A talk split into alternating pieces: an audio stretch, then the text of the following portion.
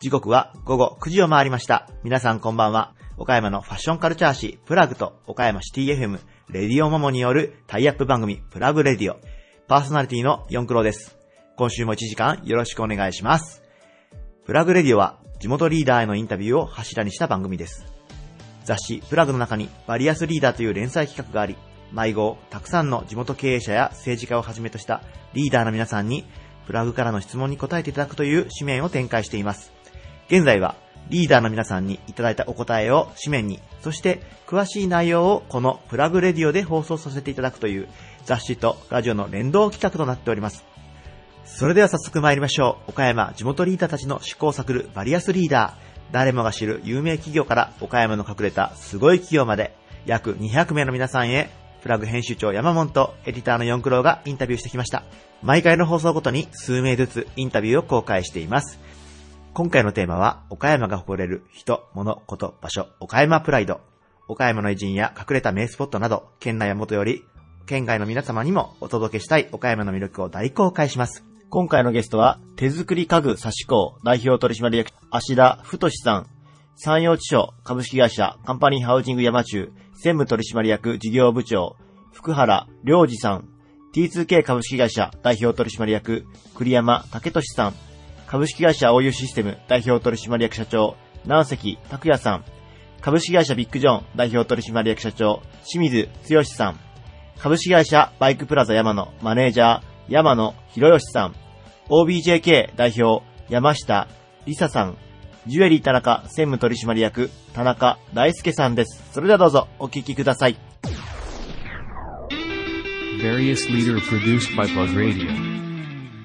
木製手作り家具と手織り絨毯、ギャッペを取り扱う家具店、サシコを展開。手作り家具、サシコ代表取締役の芦田太さんです。よろしくお願いします。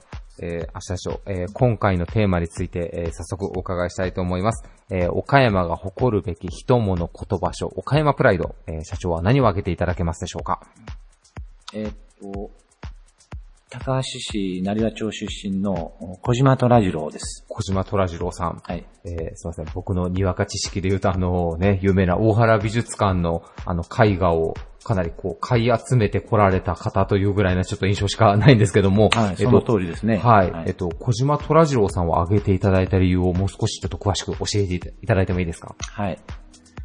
えーっと、小島虎次郎さんは、あのー日本を代表する洋画家、油絵ですね。はい洋画家で、えーの一人、一人であるんですけど、はい。あのーそれだけではなく、うーんあの、その当時、えー倉敷宝石の代表者である、あのー大原孫三郎さんですね。はい。はい。の一つ後輩になるんで、はい。この方に、あのー、奨学金とか出していただきながら、はい。あー東京芸大を卒業し、その後ヨーロッパへ、えー留学うしまして、はい。まあ、個人のあの能力をお上げていったわけなんですけど、はい。あのまあ、もちろん彼の素晴らしい作品も私は尊敬しているんですけど、はい。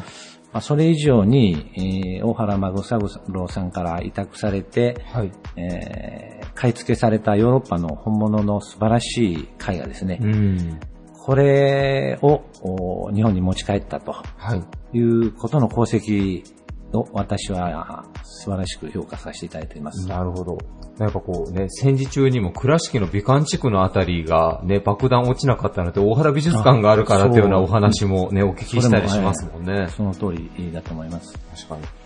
ただ僕お話聞いててすみません、勉強不足だったんですけど、なんかこう、大原さんがこうまあパトロンとして資金援助されて、絵を買うときに初めて小島さんが絵を買いに行ったようなイメージだったんですけど、もうその学生時代学ぶところからもう資金的な援助とかも大原さんがされてらっしゃったんですかね。そうですね。小島虎次郎さんに。はい。奨学金をいただいて、はい。えー東京の方へ出て行ったというふうに聞いております。へーなんかそれだけ大原さんのなんか胸を打つような人だったんですかね、小島虎次郎さんご自身が。そうですね。大原さん自身も、あの、海外の本物の素晴らしい絵画を日本に紹介したいとはい。いう思いが強くあったみたいですね。うーん。まあ、あの、ご自身も、まあ、小島虎城さんご自身も、まあ、洋画家として、まあ、活躍されていらっしゃって、今、あの、倉敷のね、アイビースクエアの中には小島虎次郎記念館というのもあって、まあ、多分、皆さん名前を聞いたことはある人は多いと思うんですけども、実際何をした人かっていうと、大原さんほど実はちょっとご存じない方も多いかもしれないですね、小島さんに関しては。社長も、あの、明日社長も、ご自身も絵を描かれてるって先ほどちょっとお聞きをしたんですけども、はいはい結構昔から描いてらっしゃるんですか？そうですね、若い時から書いてましたね。油絵ですか？はい。えー、もう今はもうちょっとお時間があれば描いたりされることも。そうですね。たまに書いてます。はい。あの、サシコさんといえばね、もうあの、老舗の、もう木でできた家具を取り扱われてる会社さんなんですけども、最近どちらかといえば、あのね、イランの絨毯、ギャッペの、まあ、あの、取り扱いでもかなり有名なんですけども、ギャッペも、なんかこう、アートと通ずるようなものがあるんじゃないかなと思ったりするんですが、社長がこう、ギャッペを取り扱うときにも、やっぱりその、機能性どうのこうのよりも、まずはこう、見た目のこう、美しさっていうのに惹かれたっていうのもあったりするんでしょうか？そうですね。やはり、あの、私は床に敷くアートだと思ってますので、はい。えーまあ、あの、世界で1枚しかない、えー絨毯なんですね。はい。同じものがないというところが、まあ、素晴らしいところだと思います。うん今日はあの実際サシコーさんの本店に来させていただいても周りにもう数えきれないぐらいたくさんのギャッペがあるんですけど、ね、かなりなんかこう大きな柄物からものすごい細かいギミックの柄まで、これもう全部手作業で織られてるんですかね、ギャッペっていうのは。もう最初は、あの、羊の毛をむしってるところからも手作業で、はい。で、手で紡いで、はい。手で染めて、はい。それ手で折ってはい、手で仕上げるという、本当に一枚折るのに、えー一枚出来上がるのに、えー半年から一年かかるという、そういうあの、本当に根気のいる仕事で。なるほはいど。社長、あの、実際、あの、生産されている現地の方にも何度もこう、行ってらっしゃると思うんですけども、結構、やっぱ、年配の職人さんが作られてるっていう感じなんですかね、ギャッペは。えっとですね、はいあのー、年配の方がやられて、それを、あのー若い方に伝えているとはいいうことですね。あ、じゃあ、だから実際職人さんはじゃあ結構若い女性の方とかも実際こう、お織り機を使いながらやってらっしゃると。家庭でおる場合がああの多いんで、はい。あの、親が子供に教えていくとあいう感じなんで、もう10歳ぐらいから家庭の中では。10歳からはい。ね日本人も裁縫道具も使えない人が増えてるような中で、文化が違いますね、本当にそうで。すね。えーこの織は、あの、数年前に、あの、世界文化遺産に登録されましたので、はい。はい。800年の歴史があります。800年。すごい。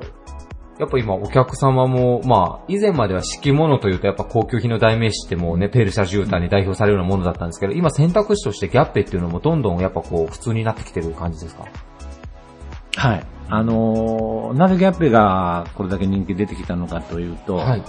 やはりその絵柄とか、あの、触り心地、風合いがですね、本当に素朴で、はい。癒されるんですね。はい。ですから、あの、まあ、ペルシャ絨毯ももちろんいいんですけど、細かく、あの、芸術的に折ったものでなく、はい。こう使っていて、こう、なんか心がホッとするという、うんストレスがこう、パッとこう、仕事で忙しかったのを忘れるという、そういうなんか癒しのある絨毯なんで、うんそういったところが今の、おこういう社会から求められているところじゃないかなと思いますね。なるほど。えーぜひ皆さんも一度あのギャッペの方調べてみていただいて、あの、サシコさんの方にも足を運んでいただけたらと思います。えー明日社長に挙げていただいた岡山プライドは、えー洋画家小島虎次郎さんでした。えーゲストは手作り家具サシコ代表取締役芦田太さんでした。ありがとうございました。ありがとうございました。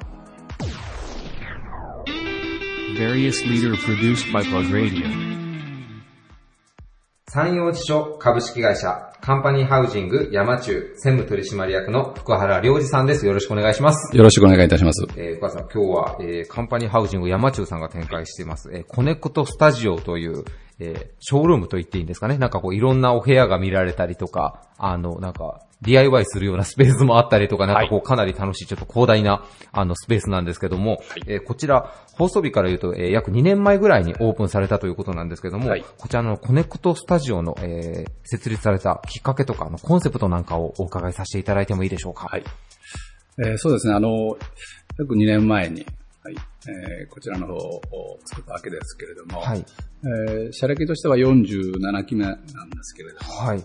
えー当社のあの企業理念が、はい。お客様にお喜びいただくために、はい。こういうものがありまして、はい。えーその中でですね、やはり立ててか立てて、えーいただいた後のお客様に、えーやはり来てほしいなと、うん会社の方に、はい。ね、つながりいうのをそのままあ続けていきたいいうのがありましたので、はい。えー本社よりもっとお客様に再度来ていただく、はいつながるスペースがあればいいなと思って、えこのスタジオを作りました。なるほど。えーどうしてもカンパニーハウジング山中さんというとね、こう、お買い物ビジネスマンの方、どちらかといえばなんかこう、不動産業のなんかイメージが強く持たれている方もいらっしゃるかなと思うんですけども、まあ中でずっとこう、住宅事業部もされてて、そうですねまあ、よりこう、一般の、まあ B2C でお客様に立ち寄っていただきやすいスペースを作ろうということだったんですかね、はいこちらは。いはい。いや親会社が山陽地所ですね。はいなるほど。あの、本当になんか、いろんな、なんて言うんでしょうね。アンティーク調だったりとか、なんかモダンなテイストだったり、なんかね、なんかすごく夢がワクワクするような感じのショールームなので。ありがとうございますはい。ぜひ皆さん一度、あの、コネクトスタジオさんの方にも足を運んでいただけたらなと思います。はい。えーでは、深田さんに今回のテーマについてお伺いしていきます。はい岡山が誇るべき人物言葉書、岡山プライド。えー深田さんは何を挙げていただけますでしょうか、えー、つまり最大寺観音院。最大寺観音院、はいえーあの、裸祭りで有名なはい最大寺観音院なんですが、はいえーなぜ最大寺観音院を挙げていただいたんでしょはい。あの、私は、えー、二十歳の頃に、うはい。えー千葉良太郎さんの龍馬がよくはい。出会うことができまして、はいえーそこから、えー約40年間、えー坂本龍馬を追いかけております。もう、もう、大、幕末の、特に坂本龍馬の大ファン。そうですね。すかねはい。はいもう、今では坂本龍馬さんです。もう、継承をつけるぐらいまでリスペクトをしているという。もおこがましくて、龍馬とは言えません。なるほど。え、その龍馬と最大寺観音院が何かこう、関わりがあるんですか？えー実はですね、はい。えー今から2年前なんですけれども、はい。坂本龍馬が最大寺観音院に宿泊したのではないかという記録があ出てまいりました。はい。えー、薩長同盟をお一緒に、えー紛争した、あ奔走した中岡慎太郎とですね、はい。今日のお西郷さんに会うのにはい。船で行ってたわけなんですけど、はい。うん会場が死刑で、えー最大寺で、えー降りて、はいそこから歩きになったんですけど、はい。えーそこで、えー宿泊一泊目を最大寺観音院で、えーしたのではないかという記述が出てまいりました。はい。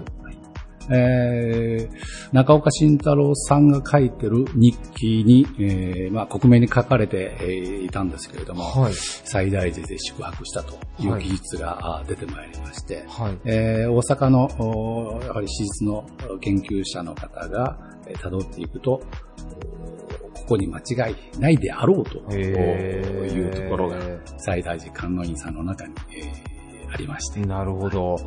まあ、こう、岡山でもね、やっぱ坂本龍馬さんとか、こう、幕末のあのロマンに憧れてる大人の方は多いとは思うんですけど、はい実はね、なかなか岡山っていう土地自体はあの幕末のあれにあまり、そうですね。直接関わりがなさそうな感じがしてましたけど、唯一接点がひょっとしたら最大寺観音院じゃないかと。はい。もう大喜びして、もうすぐに出かけてまいりまして、えー当日はね、裸祭りの前日でお忙しい中だったんですけども、はい。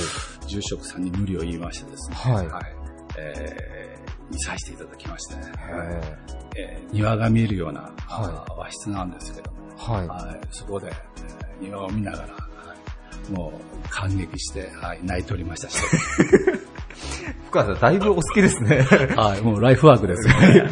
あの、中岡慎太郎のその日記に、はいあの、まあ、宿泊したである記述があったっていう話なんですけど、ご住職とか、その最大寺観音院の方は、そのことはご存知だったんですか？ご存知なかったようで。へー。で、その日記をもとにですね、当時宿泊した場所があったかどうか、他にですね、はい最大寺で、やはりないようで。うん。えーやはり、あの、龍馬さんも中岡慎太郎さんも脱藩の身であるので、はい。通常の宿泊設備施設に泊まれなかった。はい。最大寺といえば観音寺さんしかなかったようです。で、ちょうど今、あ現存する裸祭りされてる、あの、はい。ありますね。はい。あそこが建築されたばっかしだったらしいんですよ。おー。なるほど。ですから、あそこを見てると。なるほど。はい私の腕を組みまして、やはりこれを見たのかと。涙を流して。思いの馳せ方が半端ないですね、岡田さん。そうですか。いやでもね、やっぱり龍馬ファンの方にはたまらない場所かもしれないですね、あーたまらないです本当に。ね。はい。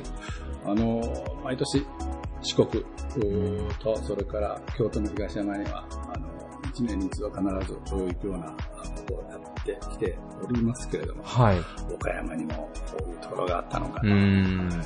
たびたび、えー、行かせていただいております。なるほど。ありがとうございます。え岡山プライドとしてね、もちろん裸祭りでも有名な最大寺観音ですが、がまあ、岡山が、まあ、唯一、ひょっとしたら坂本龍馬と関わりがあった場所かもしれないということで、はい。はい、あの時代のファンの方は、ちょっとそういう目でもね、一度、あの、最大寺観音院の方を訪れていただけたらなというふうに思います。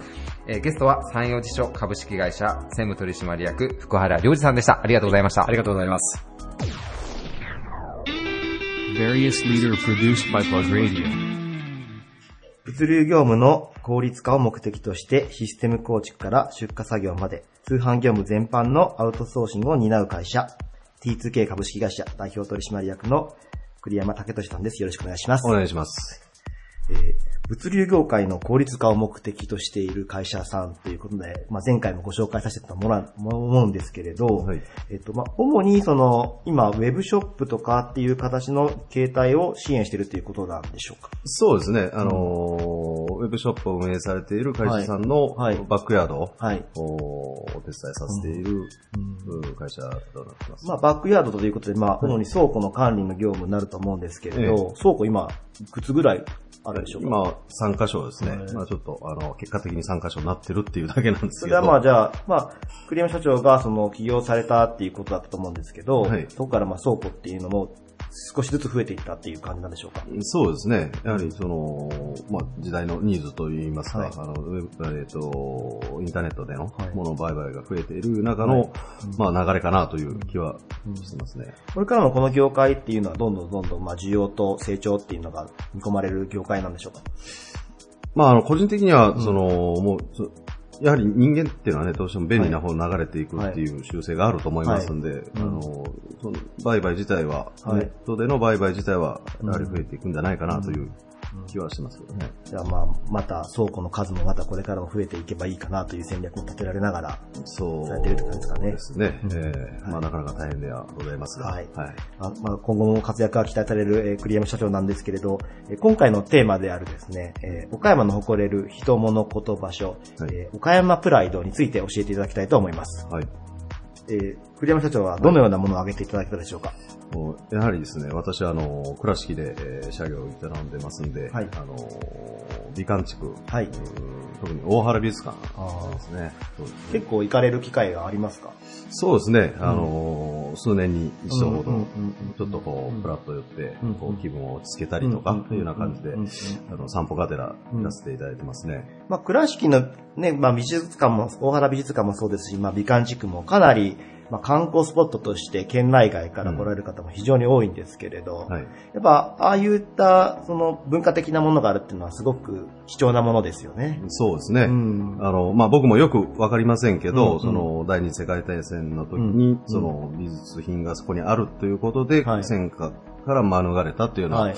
話も聞いたりしますんで、まあすごくあの大切な場所なんだなというのを、すごく、行くとね、うん。こう身に染みて感じるような場所かなと思いますね。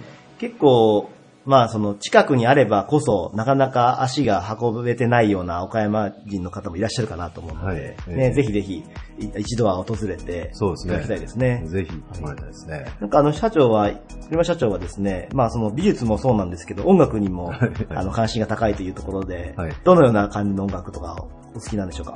そうですね、あのーまあ、青春時代はね、やっぱりはい。あのークラブとかっていうのがすごく、あの流行ってた時代なんで、はい。すごい、あのークラブミュージックというか、まあ、うんテクノとか、うんハウスとか、みたいな音楽がすごい、うんまあ、今でも車の中で聴いたりはしますああ、そうなんですね。なんかあの、まあ、先ほどちょっと私はあの、お伺いしたんですけれど、ええ。ー自らトラック、トラックメーカー的な感じでミックスを作ったりとか、まあ、BGM 作ったりとか、ええ。トラックを作られたりもしてると思うんですけれど、え。いや、なんか、すごいあの、昔からそういう芸術とか音楽とかっていうのに関心は高かったんですか？まあそうですね。なんかあの、絵を描いたりとかっていうのも中学校とか小学校の時も好きだったんですけど、あのー、なんなんでしょうね。まあなんかこう、自分じゃないはい。ようなものに憧れがあるんじゃないですかね。うん自分じゃないもの。ちょっと今のはかっこよすぎたかもわからないですね、はいはい。言い方が。はい。自分を表現するんで、まあ、自分の中にまだ知らないことであったりとか、まあこうまだ持ち合わせてないものをうん。ちょっと欲しているっていうところで、音楽だったり芸術だったりっていうところに興味を持たれたって感じでしょうか。まあ、そうですね。やっぱりあのーすごい、こう、細かい絵とかあるじゃないですか。はいはいはい。なんかああいうのを見ると、うわ、すごいなと思って、なんかそれをこう、真似したくなる、あなんか衝動に駆られるようなことが。うんうんうんうん、なんか昔からありましたけど、まあなんか自分で作り出すのは逆に得意じゃないなっていうのはよくわかりましたね。でもまあ、ついついその見ている側だったり、ん。聞いている側がやりたくなるような何かこう引きつけられる要素っていうのがやっぱ芸術だったり、音楽には備わっているっていうことなんですよね。そうでしょうね。はい。いや、私も実はもう個人的に DJ をしてたりしてた時期もあるんですけれどけど、社長の頃は結構皆さん、はい。よ夜夜も元気に遊んでた感じですか？まあそうですね、やっぱり、あのまあ3時、4時ぐらいまでずっと、はい。こう、ね、まあ、もっと言えば朝ぐらいまで、はい。あの、クラブで遊ぶっていうのもありましたけど、うん。まあ今頃どうなんでしょうね、僕もちょっと行ってないんで、はい。よくわかり、わからないですけど、なんかやっぱまあ、当時はそのクラブで遊ぶってことも一種のステータスみたいなところもあったと思うんですけれど、はい、はい。今結構まあ、趣味だったりとかう、ん。興味がすごい分散してるような感じはあるかもしれないですね。そうそうですねなんか、大原美術館のお話に戻すんですけれど、うん。なんかこう、大原美術館と貸し切って、まあ、婚活パーティーを開いたりとかっていう企画もあったりするので、はいはいええ。ぜひ、あの、大原美術館でテクノパーティーなんていうのも、いいですね。はい、栗山社長の提案で 進めていくのもいいのかなと思いながら、い。いい。ですね。そうあ大原かね。さんが許してくれるかなそうですね。そこの、そこのそこのあれはあると思うんですけど、ええ。なんかまあ、また若者の、倉敷の若者が元気になるような何か企画とかっていうのが、また今後も作っていけたら楽しいですね。そうですね。はい。はい。はい。ということで、はいえー栗山社長には、あの、大原美術館の方を開けていただきましたので、ぜひ、はいまあ、岡山県民の皆さんもですね、はいえー一度は訪れて、はいこの芸術について、ね感じていただきたいなと思います。はい、ありがとうございます。はいゲストは T2K 株式会社代表取締役の栗山武俊さんでした。ありがとうございましたあ。りがとうございました。Various leader produced by Plug Radio. 中四国エリアの様々な業界へ社内効率化を提案する IT ソリューションカンパニー、岡山のキュレーションメディア、サマクル岡山も運営されています。えー株式会社、OU システム代表取締役社長の南関拓也さんです。よろしくお願いします。よろしくお願いします。えーまず、OU システムさんについてお話をお伺いしようかなと思うんですけれど、はいえーまあ、IT を使って、まあ、はい社内のし会社の支援をされているということで、まあ、主に業界としては、まあ、どういう業界が多いんでしょうか？えー業界として一番多いのは運送業界様のはい。販売管理システム。はい。それから、えー食品製造業さん向けのシステムですね。販売管理が一番多いですけど、まあ、あの、基幹システムと呼ばれる、販売管理システムと呼ばれるものであれば、業種問わずいろんなお客さんとお付き合いを。まあ主に販売管理システムというのを提供されているというところで、まあはいそこのサポートであったりとか、はい。されていると思うんですけれど、はい。えっとまあ、特徴が独立系と呼ばれる、その、は要は独自でソフトウェアを開発して販売されているというところで、そこを独立系でやられてきたというのは、はい。えっとまあ、どういった、まあ、歴史があるんでしょうか？まあ、もっと、もう、もともとそのうちは事務機屋から始まってるので、はい。で、もともとお客さんがあったところで、これからはシステムの、えー時代だと、コンピューターのシステムの時代だということで、はい。その、既存のお客さんからこういうシステムがあったらいいね、みたいな話いただいて、はい。まあ、それを開発を自分のところでして、はい。まあ、それをパッケージ化していったというところですかね。なるほど。まあ、まずはそのつながりがあって、目の前のお客様の、まあ、ニーズを形にしていったってところから、それを広げていったっていう感じですね。はい。で、あともう一つ面白い取り組みがですね、はい。まあ、キュレーションメディアを展開されているサマクル岡山というはい。メディアがあるんですけれど、はい。この特徴についてご紹介いただいてもよろしいですか？はい。これはもう、あの、今のところうちでの事業としてはもう全く利益にはつながってはないんですけど、はい。まあ本当にですね、あの、岡山を盛り上げたいなと、岡山を、あの、県外の人も県内の人も岡山のことをもっと知ってもらえるようになると。はいなってもらいたいなと思って作ったサイトなんですけど、うんまあ、あの、うちの従業員、それからもう一般の、本当に誰もわからない一般の方に、えーいろんな岡山のことについて記事を書いてもらって、上げていただくと。岡山県民の方々でも、こういう名スポットとか、名そうですね。有名な美味しいものがあるよとか、はいテレビで放送されるよっていう情報を書き込んで OK っていうことなんですね。そうです。会員登録、無料で会員登録できますので、はい会員登録さえしていただければ、はい。岡山県内外、はい。関わらず誰でもあ書けれます。はいな。のでまあ、岡山に注目をしていただいたりとかですね、はいまた岡山の外に発信するっていう媒体としても、かなり、はあの、貴重なそうですねメディアかなと思います。はいありがとうございます。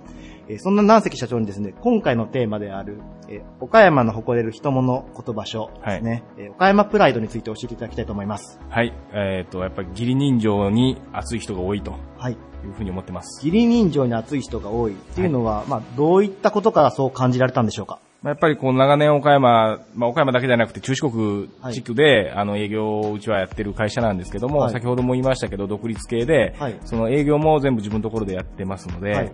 あの、本当にそのお客様に支えていただいて、はい。お客様に助けていただいて今までやってこれた会社なので、はい。特に岡山県はですね、あの本当に、まあ一、どう言えばいいですか。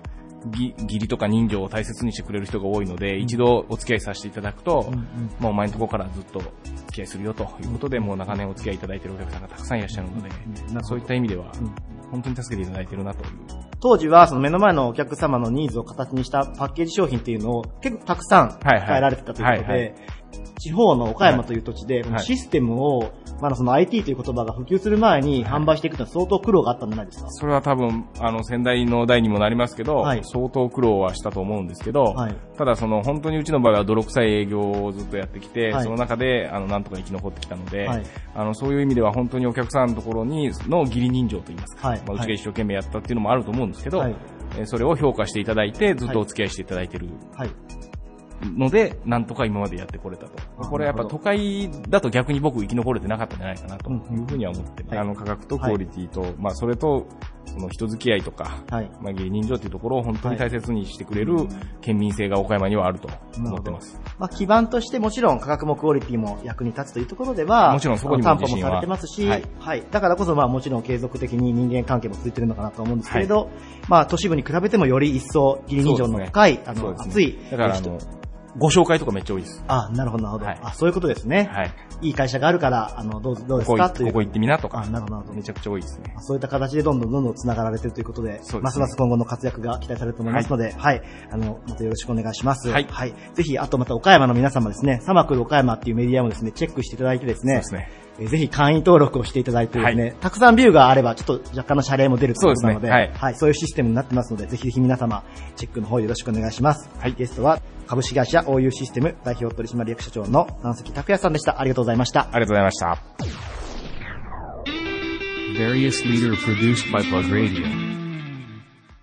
倉敷小島で創業78年を迎える国産ジーンズメーカー。小島ジーンズストリート内に直営店も展開しています。株式会社ビッグジョン代表取締役社長の清水剛さんです。よろしくお願いします。よろしくお願いいたします。えー今日はあの、ジーンズストリートの中にある、はいビッグジョンさんの本店にまた取材でお伺いさせていただいてるんですけど、ありがとうござい社長まあ、小島といえばというかもう日本のね、デニムの歴史といえばもうビッグジョンさんありがとうございますであるなと思うんですけどもありがとうございます。まあ、個人的には、あの、すみません、ビッグジョンさんから派生しているブランドで、あの、ワールドワーカーズっていうのを個人的にも愛用させていただいてるんで、はい個人的にもすごい思い入れがある会社さんなんですけども、はい。はいえ社長、あの、お話お伺いしたら、もう、あの、前回もお聞きしたと思うんですけど、もう現場からこう、社長に、はい。上り詰められたということなんですけども、えー社長就任されてからちょうど、まあ、約1年ちょっとぐらい経つと思うんですけども、はいはいどうでしょう？もう社長業というのも慣れてこられたというか。そうですね。あの、慣れてるか慣れてないか言ったらまだ全然慣れてないんですけど、はいあの、やっぱり歴史ある会社ですので、うんまだまだ勉強不足のところがありますから、うんあの、まだまだ勉強しないといけないことはたくさんあるなというふうに今引き締めているところでございます。なるほど。まあ、ビッグジョンさんっていうね、もう日本のジーンズの生き字引みたいな会社をこう引き継がれてるんで、結構いろプレッシャーも多分おありなんじゃないかなっていうのも思ったりするんですけど。ねあの、78年を迎える、あの、伝統ある会社ですから、はい。あの、皆さんの期待も大きく、あの、お客様の期待も大きいですから、あの、それに応えるべく、あの、ジーンズのものづくりをやってるというような状況でございます。なるほど。あの、2018年、あの、これまでね、ビッグジョンさんからまあ派生していろんなこうブランドも展開されてこられてたんですけど、はい。まあまたこう、ビッグジョンをまあ強く押し出していこうかなっていうのもちょっと事前でお話をお伺いしてたんですが、2018年ビッグジョンさん、こう、どんな感じで方向性こう考えてらっしゃるんでしょう？そうですね。あの、2年前までにははい17つブランドを持ってたんです。はい。い、わゆるあの一度大きくなった会社ですから、あのいろんなブランド、いろんな流通にこう卸していたんですけども、はい。まあそのうちの一つがあの日本で一番古いあワークブランド、はい。ワールドワーカーズもそのうちの一つなんですけど、あの、まあいろんな、えー流通にいろんなブランドをこう、えー訴求した、えーしたので、はい。あの、ビッグジョンっていうブランドの顔がまあ見えなくなってきたというところで、あの、2018年に関しては、はい。よりビッグジョンをフューチャーしていきたいなというふうに考えてます。なるほど。皆さんぜひもう、こうご期待ということでね、ビッグジョンさんの名前、期待しておいてください。はい、ぜひチェックしていただけたらなと思います。えーでは、清水社長に今回のテーマについてお伺いしたいと思います。はい岡山が誇るべき人物言葉書、岡山プライド。はいえー社長は何を挙げていただけますでしょうか？そうですね。あの、私は、あの、岡山の出身ではなくて、兵庫県の宝塚の出身になるんですけども、はいあの、岡山に来たのは、えー就任してからなので、約1年間になります。はいで、あの、まあ、岡山の誇れる人、物、こと、あの、まあ、新参者だから言えることかもしれないんですけども、やはり、あの、ジーンズの街、小島、はい。これを、あの、押していきたいと思います。なるほど。もう、そうですよね。やっぱり。でもやっぱ全国的に見てもこれだけあのデニムの生産に携わる事業者さんが集積している街っていうのはなかなかないですもんね。そうですね。あの、日本だけじゃなく、世界を見ても非常に数少ない街だと思います。なるほど。その中でもまあ何度も言ってますけど、まあビッグジョンさんっていうのはね、日本の国産ジーンズでいうともう一番もう最初の売ったての部分をされてるのがビッグジョンさんなわけなので、はい。やっぱ、意外に僕らが思ってる以上に、ね、僕らは児島のビッグジョンってのは身近すぎるんですけど、いやっぱ全国、世界の方っていう方がやっぱこうビッグジョンって言ったら、ああ、あのビッグジョンかっていうことがやっぱあったりしますか？ね、そうですね時間的に。あの、弊社の方のホームページの方にいろんな問い合わせ、えーあるんですけども、はいやはりこう日本だけじゃなくて世界から、うんえーご要望があるというので、やはり世界のビッグジョンだなというふうに感じてます。うんなるほど。社社長に就任されてから、まあ、結構小島に滞在される日数もかなり増えられた、はいというはいことなんですけども、はい。こう住んでみて改めてどうでしょう？小島という地域でなんか感じられることありますか？そうですね。あの、まずは、まあ、気候がいい。うん海が近い、うん山が綺麗っていうことなんですけども、はいあの、まあ、ジーンズの街児島っていうことで、あの、感じてることが、あの、街全体が、まあ、ジーンズの工場うんみたいなんですよね。はい。で、まあ、休みの日とか、まあ、仕事の時とか、あの、街をこう歩いてると、まあ、一つのこう民家から、はいまあ、リベットを打つ音とか。ジーンズを縫製する、このミシンの音とか聞こえてくるんですよね。はいまあ、これが非常にこう小島しかないかなと。うん他の街にはなかなかない光景かなとあの感じています。うんなるほど。やっぱこう、いろんなところに、まあ、卸もされてますし、生産で、まあ、はいいろんなところとお付き合いあると思うんですけど、やっぱ小島っていうと、アパレルの業界でやっぱこう皆さん、あやっぱり小島かっていうので、なんかこう、やっぱステータスがあるような街なんですかね、小島っていうのは。ありがとうございます。あの、技術、技術的にも人も非常に長けてまして、はい。例えば、あのーお客様が、はいこんな商品が欲しい、うん。こういうシルエットで、こういう素材で、こんな加工で、まあ、こういったこうジーンズが欲しいと、うん朝一にこう、おっしゃると、はい。まあ、もちろん、あの、一般の方はなかなかできませんけども、うん夕方には商品がこう出来上がると。早いっすね。あの、大きな工場は小島にはないんですよね。はいあの、中国とかにある大きなこう、洗いから縫製からこう、一貫工場っていうのは小島にはないんですああ、もう分業してやってるという。これが小島の強いところ、うんびっくりするところですね。なるほど。もうやっぱこうね、せデニムの聖地小島っていう言い方ももうされてだいぶ久しいですけども、そうですね。やっぱり聖地だなってことですね、デニムそうの小島ですね。あの、ジーンズを愛する人とか、ジーンズをこう携わっている方々非常に多くて、うんメーカーの方も非常にこう多いです。うんなので、皆さんが力を合わせて、このジーンズの街児島っていうのが発展してきているのかなとう思っんてます。なるほど。もうね、デニムの聖地児島っていうのは岡山の方ももうご存知の方たくさん多いと思うんですけど、はいやっぱこう改めてやっぱこう、誇りというか、プライドとして皆さん認識していただけたらいいですね、児島とそいう地域が。うですね。あの、世界から、あの、ご注文も入りますし、あの、世界の注目の児島っていう街は、日本の皆さんが誇れる、岡山の皆さんが誇れるうん街だと思います。はい。まあすいません、僕の方ではあの、社清水社長はプライドで小島という地域を挙げていただいてるんですけど、はい。僕はね、ご自分から言えないと思うんですけど、ビッグジョンっていうのがやっぱ僕は岡山プライドじゃないかなっていうのはありがと うございますはい、思いますので、僕もちょっとあのね、今年のビッグジョンさんの新しい年会楽しみにしてますので、はいリスナーの皆さんもぜひチェックしていただけたらと思います。えーゲストは株式会社ビッグジョン代表取締役社長の清水剛さんでした。ありがとうございました。ありがとうございました。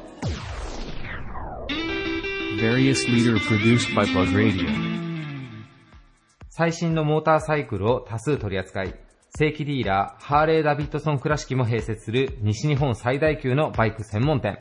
株式会社バイクプラザ山のマネージャーの山野博義さんです。よろしくお願いします。よろしくお願いします。えー、もう、バイクの季節になろうかっていうところなんはい、ですけども。最高のシーズンになってきました。はい。山野さんも今日もね、ハーレー・ダビッドソンのベルトがもうはいバリバリバックルかっこいいですね。それも。ちょうど今年ハーレーが115周年という記念の年になりますので、記念のバックルをつけてます。なるほど。はいもうそれでハーレーに乗ったら完璧になりますよね。そうですね。変えるように頑張ります。はいよろしくお願いします。すいません。えーでは早速、えー山野マネージャーに今回のテーマについてお伺いしていきたいと思います。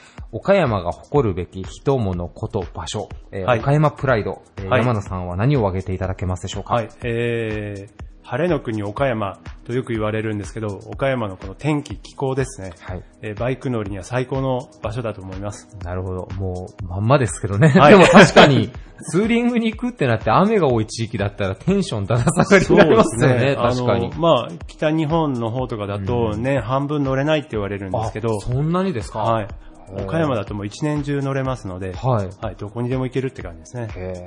え、山野さんご自身もお客様と一緒にツーリングに行かれたりっていうのは年間結構回数やっぱそうですね。計画的にはもう半分の月ぐらいは行ってますよね。あ、え、月半分はツーリングに行ってる？えーと、年半分。あ、年の半分。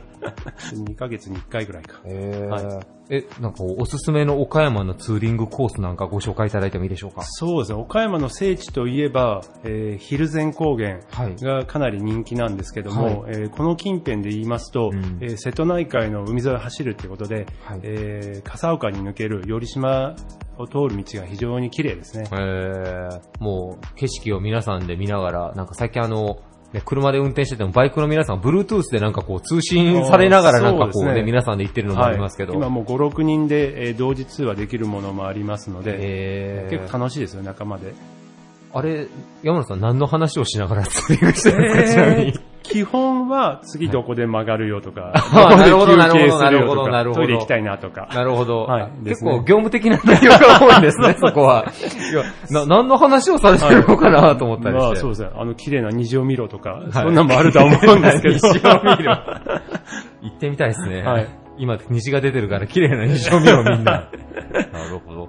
えーちなみにあの、バイクプラザ山野さんで、はい今あの、人気車種というか、あの、一押しの車種なんかを、あの、ご紹介いただいてもいいですか？そうですね、えーハーレー・ダビッドソン、えー2018年モデル多数あるんですが、はいその中で言いますと、えートライク、はいトリグライドというモデルが非常に人気があります。はい。はい。えっ、と、三輪車に近いような形三輪のやつでね車ですすね。。はい。こちら、あの、バイクの免許では乗れないんですよ。はい。で、車の免許、えーマニュアル、えーの免許持ってたら乗れるんですけども、はいえー結構スポーティーに走ります。え何 cc ぐらいの、えー 1750cc あるんですけど、相当走りますね。走りますね。はい。三輪車って言ってね、どうしてもあの、年配の方の乗り物をイメージされるんですけど実際乗るとあの、ゴーカートだとか、レーシングカートのような、えー結構横陣も来ますので、ええークイックにね、曲がったりもできます。ー、なんか、イメージ的にちょっと違いますけど、あれですね、バットマンのダークナイトで乗ってるようなあ感じのイメージに近いかもしれないですね。すよ雰囲気で言うと。はい。山本さんも実際何度か乗られていらっしゃるんですか？はい。あの、うち試乗車も置いてあるんですけど、はいあの、今乗ってて非常に楽しいですね。えー、ちなみに価格は大体どのくらいなんでしょう？参考大体価格は。車両価格が450万ぐらいです。おー。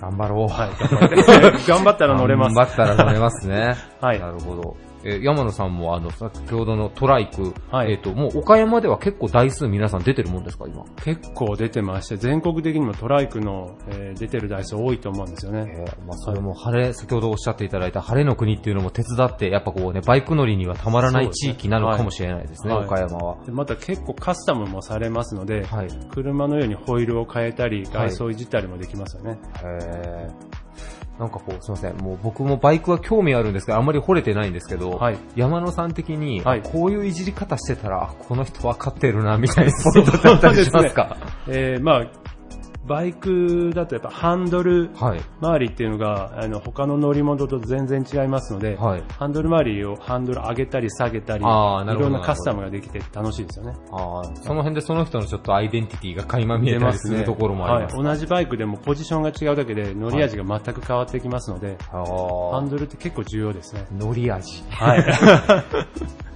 乗り味を味わえるように、ちょっと僕もいつかね、ハーレー、はい鉄馬には乗りたいなと思ってるんで、頑張ります。結構でも若い方でも頑張ってこう購入される方も多い感じですか？そうです。ね。まあ、ハーレーって 883cc、一般、まあ、通称パパさんって言うんですけど、はいの排気量から上はまあ 2000cc 近くまであるんですけど、もう若い方ですと18歳で大型免許取れますので、そのまま、えー乗られるって方もおられます。ですか？はい。相当好きなんですね、でも。そうですね。まあ、中には親子で、えはい2台にわたって乗られる方もお素られます。敵ですね、そういうはのも。なるほど。えーぜひ、あの、バイク、新しい新車、えー購入検討されている方、あの、プロフェッショナルが揃ってます。えーバイクプラザ山野さんの方で、えーぜひご相談してみてはいかがでしょうか。はい、えーゲストは株式会社バイクプラザ山野マネージャーの山野博義さんでした。ありがとうございました。ありがとうございました。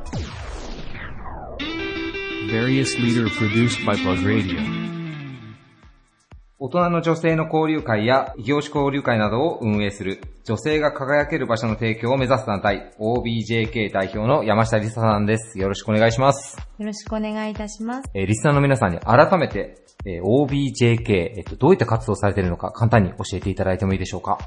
はい。えー岡山で、えー頑張っている女性、主婦の方や、えー起業されている方、もちろん会社員の方もですね、輝ける場所をですね、えーこちらの方で提供して、交流を深めていただいたり、応援していきたいということで立ち上げた団体になっております。なるほど。えっと、一月の間に結構皆さんで集まられる機会があるっていう感じなんですかね？交流会をされてるってことは。そうですね。女性のみを集めたセミナー、あの、ランチ交流会っていうのもありますし、男性の起業家をセミナー講師としてお招きして、起業家セミナーをしたり、男女のあの名刺交換の交流会も開催しております。なるほど。ちなみに今日、LOCAL、ローカル、えーそしてその下に OBJK 岡山と書いた T シャツをお召しになられてるんですけど、そちらはチームの制服的な感じなんですか？はい。こちらはですね、株式会社バスクリエーションの小倉康平さんにえーデザインしていただいた T シャツで、えー、ラブ、岡山、カルチャー、アート、ライフスタイルなるほどという意味で、えー作っております。岡山を愛する女性、岡山在住の女性を応援するっていうえースタッフ T シャツになっております。なんか、普通にデザイン的にいいですね。普段で着れるようなデザインで作られてますね、T シャツ。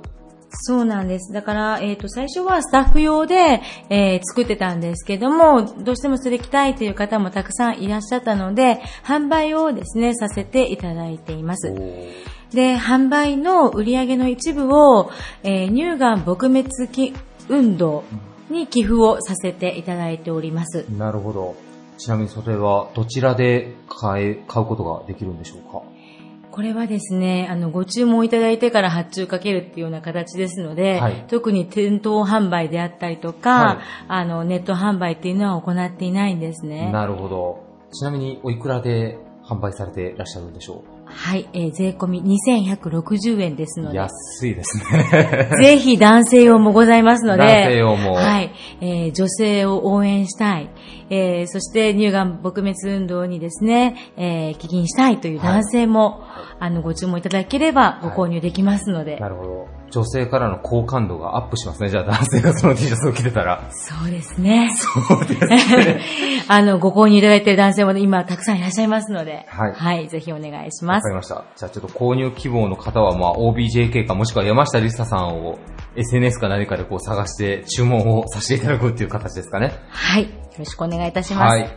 そして、そして、ちょっとプライベートなことかもしれませんが、山下りささん、実はもう、えーちょっと前に、実はご自身で以前お勤めされてた会社を辞められて、まあ、独立をされて、活動されているということなんですけども、今 OBJK の代表されながら、他にどんなお仕事をされてるんでしょうか？まだこれからというところではあるんですけれども、まあ女性男性向けに、あの、体を作るためのメニューを、えーえー考案して提案していくお料理教室を運営していこうと考えております。え、もともとずっとお料理をしていらっしゃったんですか？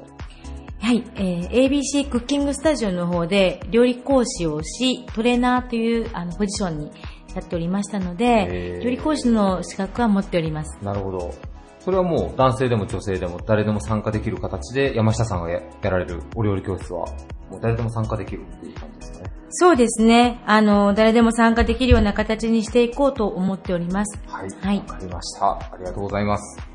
えーではそんな新たなチャレンジを始められた山下りささんに今回のテーマについてお伺いしたいと思います。岡山の誇れる人、物、ことや場所、えー岡山プライド。山下さんが考える岡山プライドを教えてください。はい。レシオボディデザイン。おえー、それはフィットネスジムの名前ですかね。はい。えー、岡山市北区問屋町にありますフィットネスジム、レシオボディデザインです。なるほど。えーそれを岡山プライドに選ばれた理由なんかをお伺いしてもいいですか？はい、えーと、私は OBJK の代表として女性の美しさをですね、推奨しているんですけれども、それは見た目の美しさだけではなく、えー体であったり、充実した時間を持っていただく、充実美人っていうのをですね、目指していただこうと思っております。充実美人。はい。今年のテーマは充実美人で OBJK いきます。なるほど。えっと、山下さんご自身も、えっと、そちらのジムの方に結構関わってらっしゃるんですよね。はい。えー、と、こちらのオーナーさんと協力をしてビジネスパートナーという形で、えー活動しているんですが、入会もしておりまして、で、OBJK のメンバーさんもたくさん入会しております。で、やはり体を作っていくインナービューティーで有効な時間の作り方っていうのをこちらで学んでいただければなと思っております。なるほど。あの、岡山マラソンも数年前から始まりましたし、まあ、フィットネスっていうかもう体をね、皆さん健康の維持のためにスポーツをされるっていうのがもう当たり前の意識になってきましたもんね、最近は。はい。ただですね、えーこちら、筋トレ筋肉トレーニングっていうのを推奨してるんですけれども、筋トレは、あの、男性がするものっていう、えー目線であったりとか、はいなかなか女性には浸透されてないかと思うんですね。うんですけれども、あの、女性だからこそ筋肉を鍛えて代謝を上げていく。で、えー美しい体、メリハリのあるボディを作っていく。っていうことが必要なんじゃないかなっていうことで。なるほど。女性で筋トレっていうのは確かにあんましてる人も見ないですね、確かに。多分、イメージとしては、ムキムキになるんじゃないか。で、ねー鶏のささみを食べなくてはならないんじゃないか。プロテインを飲まなければならないんじゃないか。はいということで、えー敬遠もあるかと思うんですけど、はい実はそれは、あの、まあ、間違った視点であったりとか、情報だったりして、えーここでは、ムキムキになるトレーニングではなく、筋肉を維持するトレーニングをして、代謝を上げ、脂肪のみを落としていくっていうことをしていますので、実は水泳だったりとか、有酸素運動よりも効率よくダイエットできるよっていうことなんですよね。なるほど、なるほど。まあ、そちらの岡山初の新たなフィットネスジム、えーレシオボディデザイン。まあ、これが新しい岡山のプライドというか、岡山初の新しい、なんかあれですね、注目を集めるものになってくれたらいいですね。そうですね。岡山で未だかつてない、とてもおしゃれな、あの、ジムですし、女性専用フロアがあったり、女性用のコラーゲンマシーンが導入されているので、えええあの、筋トレを敬遠していた女性にも通いやすいかなと。思います。で、こちらに通う方たちにも、その方たちに向けた、えーお料理の提案を私もしていこうと思っておりますので、はいはい。ぜひ注目していただければと思います。なるほど。男性から言うと、僕も東京に出張行った時にたまにゴールドジムとか行ったりするんですけど、男性ってこう結構筋トレ本気でやってる人はゴールドジムの T シャツ着たり、あのベルトつけて、すごい誇らしげにやってる感じがするんですけど、なんかレシオボディデザインがそういう感じでね、かっこいいジムで、あれ岡山発祥だよっていうのは確かに岡山プライドになり得るかもしれないですね。はい。ありがとうございます。えー今回のゲストは OBJK 代表の山下りささんでした。山下さんも独立してこれから一層活躍してくれることを祈ってます。頑張ってください。ありがとうございました。ありがとうございました。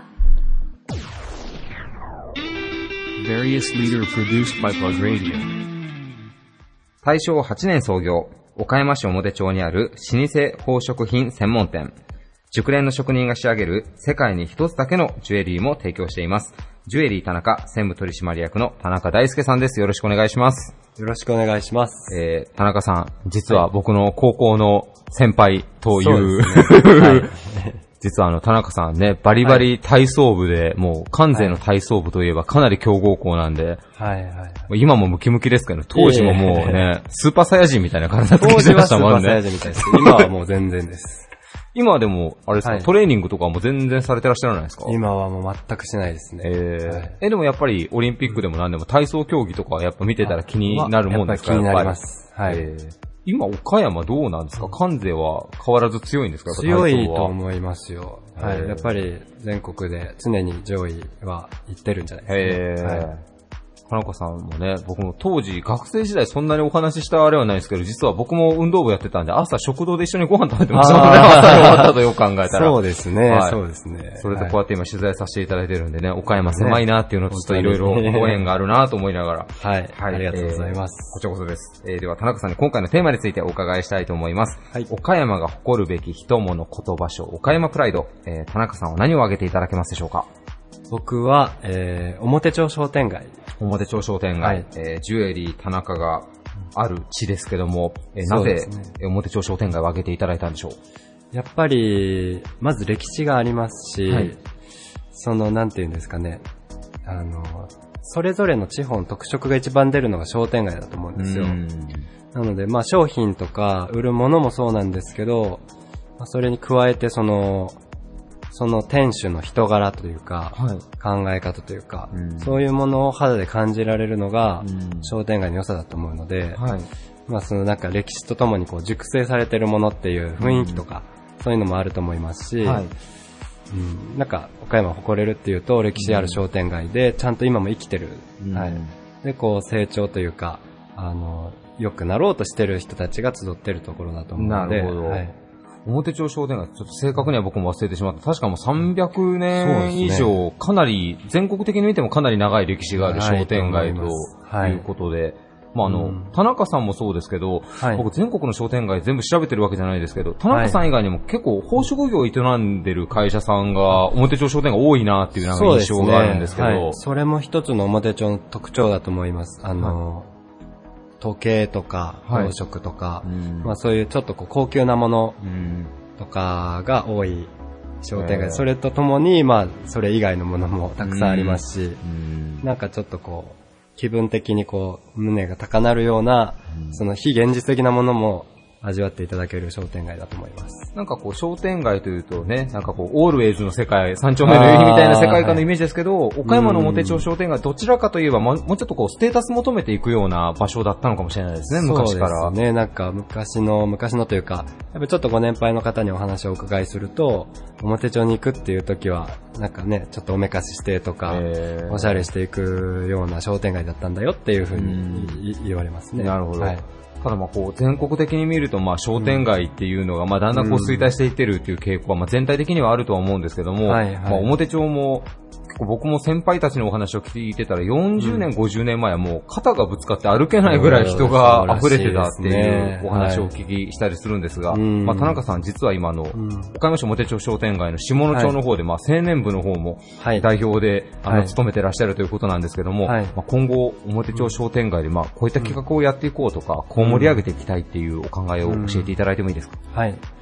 やっぱりその、以前のように、方と方が触れ合うような混雑はないんですね。で、それがないからこそできる取り組みってのもいろいろあると思うんですよ。やっぱりあんまり人が多いとじっくりお話をしたりとか、はいその、こう価値観共有したりとか、なかなか時間も取れないです。こうんうお客様を、言い方悪いですけど、こうしっかりさばいていくみたいな、そういう時代だったと思うんですけど、はい今はどちらかというと、しっかりこう座っていただいたりとかして、あの、じっくり型の接客ができる商店街だと思うので、はい。まあ、その辺がショッピングセンターとかその辺とは違うところで、なんでだからこそできることっていうのがいろいろあるとは思うんですけど、はいまあやっぱりその岡山っていう土地柄は、その晴れの国でもありますし、なんかこう保守的って言われてるんですけど、はいでもやっぱりいろんなものを受け入れていくべきだと思います。商店街もそのようになりつつあるんですよ。はい。なんで昔からある老舗のお店さんもあれば、外部から入ってこられて、新しいものをまたそこでこう、あの、開いていかれてる方もいらっしゃるんで、うん。その辺のなんかこう、うまい具合に調和していって、うん。いい味が出てきてると思うんですね、今。はい。なんでそれをもっと伸ばしていければいいかなと思いますし、なんかいろんなことに対して需要ができてオープンな商店街になっていきたいなと思ってます。なるほど。まあ、ミクスチャーのカルチャーというか、最近表町であの、ひばれテラスさんで、まあ、ホステルもね、うん。なんかこう開業されたりであったりとかうん、なんかね、天満屋さんっていうランドマークもあったりとか、ほんと面白いエリアですよ。あの、ちょっと離れてオランダ通りとか、はいアクラ通りとか、うんあの辺行くとディープなスポットとかもあったりとか、そうですね。なんかすごくいい感じで味が出てきてるんじゃないかなと思うんですけど、うんはい。なんかちょっとね、2、3分歩いたら全然別世界に行けるみたいな感じも魅力のエリアかもしれないですね。はいはいなるほど。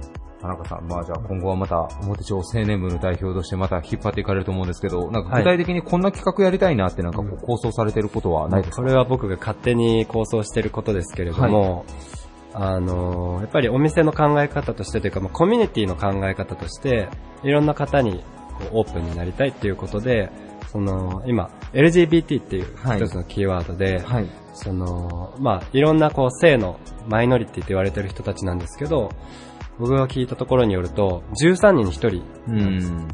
ということは、左利きの人と一緒ぐらいなんですって。はいはいはい。ということは、すごい、それもマイノリティって言えない。そうですはいね。全然マイノリティじゃないですの、まあね、考え方というか、いろんな価値観を持った人たちの集まり、集まりというか、そういう人たちなので、それはやっぱりコミュニティとか商店街としても、そちらの方向いていかないと、あの好きか嫌いかとか受け入れる受け入れないではなくて、やっぱり、まあ、それは認めないといけないことだと思うんですよ。はい。なんでそういう人たちをまずは正しく知るっていうことが大事だと思うので、まあ、そういうなんか勉強会とか、はい。あのーこの間もやったんですけど、はいお店で。そういうことがもうすもう少し商店街として取り組んでいければ、はい、いいかなと思います。それ面白いですね。なんか先ほどのお話もいろんなカルチャーとか歴史がもう混在してる、ちょっともうある意味カオスな魅力を持った地域で、さらに LGBT までこう寛容に受け止めていくっていうのは、商店街の取り組みとしてすごい面白いかもしれないうですね。すね。で意外と、その、お客様の方が柔軟な考え方を持たれてるんですよ。お話聞いてると。はい。なんで、LGBT 講座っていうのをこの間やったんですけど、はい不安だったんですよ。なんか、うんね、ちょっと誤解されたらどうしようみたいな。はい。でもお客様にちゃんと話して、まあその時は講師の方来ていただいたんですけど、聞くと、あ、そうなんだぐらいでこう受け入れてくれるので、割とご年配の方とかでも、はいあの、へえ、私は全然そんなのいいと思うけどね、みたいなノリだったので、やっぱり発信をしていけば、浸透していって、商店街としてまたいい味わいっていうか、なんか他の県にない、そういうと独自の特色がある商店街になっていけるんじゃないかなと思います。なるほど。なんか岡山がね、例えばもう象徴的ですけど、同性婚がもうもっとオープンに認められて、うん。ね、田中さんで今まで多分ね、うん。結婚の若いご夫婦が来られてたんでしょうけどまあ同性婚の皆さんも足を運んでいただくような感じができたら面白いですね。はい。そしたらね、そういう人たち向けじゃないですけど、やっぱり、同性同士が選べる指輪とか、まあそういう指輪に限らず、あの、食器とか何でもいいんですけど、はいそういうのがやっぱりあって叱るべきだと思うんですよ。なるほど結婚指輪っていうと男性と女性用しか今置いてないので、まあ、そういったことも取り組んでいきたいなと思います。なるほど。ありがとうございました。えーゲストはジュエリー田中専務取締役の田中大輔さんでした。ありがとうございました。ありがとうございました。Various leader produced by Plug Radio. バリアスリーダーのコーナーでした。今回も様々な岡山プライドを知ることができたと思います。番組終了後には、ポッドキャストにて配信してますので、聞き逃された方は、ぜひ、ポッドキャストの方で番組を探してみてください。また、プラグの Facebook や Twitter などでも、更新状況をお知らせしてまいりますので、そちらもぜひチェックよろしくお願いいたします。それではまた来週日曜9時にお会いしましょう。パーソナリティの4クロでした。バイバイ。This radio produced by Okayama Premium Magazine Plug. See you next week.